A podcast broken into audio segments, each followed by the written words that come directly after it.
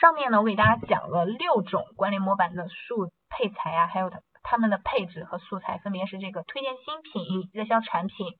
类似产品，然后这个营销板块呀，然后周边产品等等，那我们是拆分开来给大家讲的。但是我们在运用的过程中呢，肯定是要学会把它们灵活的组合在一起，不能说你学会了推荐新品，你的关联模板上就全都在推荐产这个新品；你学会了推荐热销产品，你的关联模板上呢就全都是在推荐这个热销产品。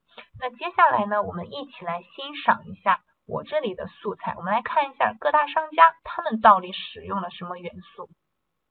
把这个图片给大家放大一下，这个呢是一个做饰品店铺的这样一个关联模板。那我们首先可以看到，它最上方呢是放着这个营销板块，放着一些优惠的信息。然后在下方呢又分为了两个不同的区域，左侧呢是这个 Hot Sale 店铺的热销产品，右面呢是这个 New Arrival 是推荐这样一个新品。好，这两，好，我们先看这个，这个呢，它是它是三种元素组合在一起的关联模板。刚才我们说过了，最上方呢有放置这个营销信息，然后下方呢有这个热销产品，还有这个推荐新品，三种元素组合成的一个关联模板。那我们再来看一下这个，这个关联模板呢，它也是一个关于做饰品的这样一个关联模板。好，那现在呢，咱们可以检测一下这节课的学习的效果。好，那大家觉得这张关联模板上都是使用了哪些元素、哪些信息呢？你可以把你的这个你所认为的答案发到公屏上。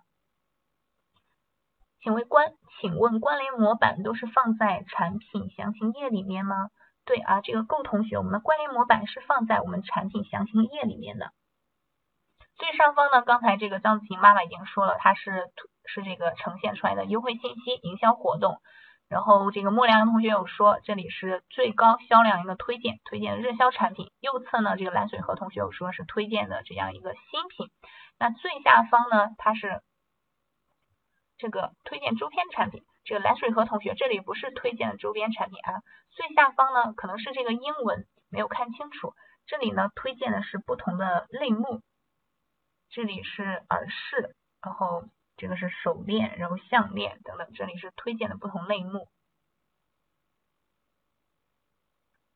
就是卖的好的可以带动其他产品能够卖的好，是这个作用吧？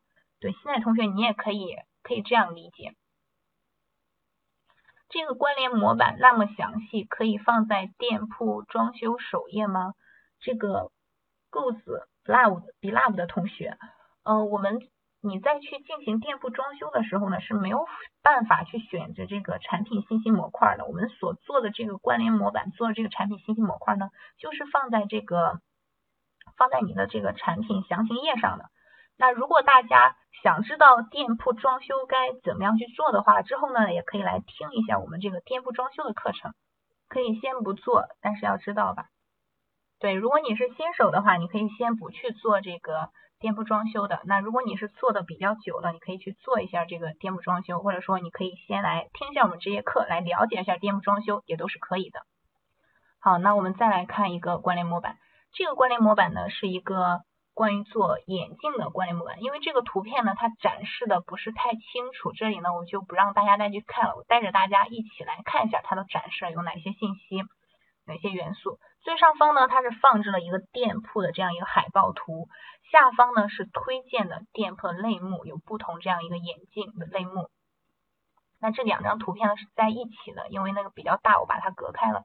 那我们接着往下看，可以看还可以看到它这个关联模板上呢有放这样一个优惠的信息，然后再往下呢就是这个热销产品推荐，这里有写 top selling 店铺最热销的这样一个眼镜的推荐。OK，那我们这节课呢，学习了怎么样去设置关联模板，以及怎么样在关联模板上去做营销。那大家在使用的时候呢，一定要去灵活的运用。比如说你是想提高你店铺的动销率的，那你就可以在你的关联模板上去推荐新品。那如果你是想营造这个促销的氛围，为你店铺的活动预热的，那你可以在这个关联模板上去加上你店铺的营销信息、营销活动。那比如说像接下来呢，有有这个圣诞节，一般国外呢他们都是很注重这个圣诞节的。那你可以在你的关联模板上呢去加上这样一个页面，Merry Christmas，就这个圣诞节产品的推荐。你可以把你店铺里这种有比较有圣诞氛围的产品呢，做出来这样一个关联模板，添加到你这个产品详情页上。那具体怎么使用呢？大家在用的时候呢，就结合你的店铺情况和你的装修的这个目的去做就可以了。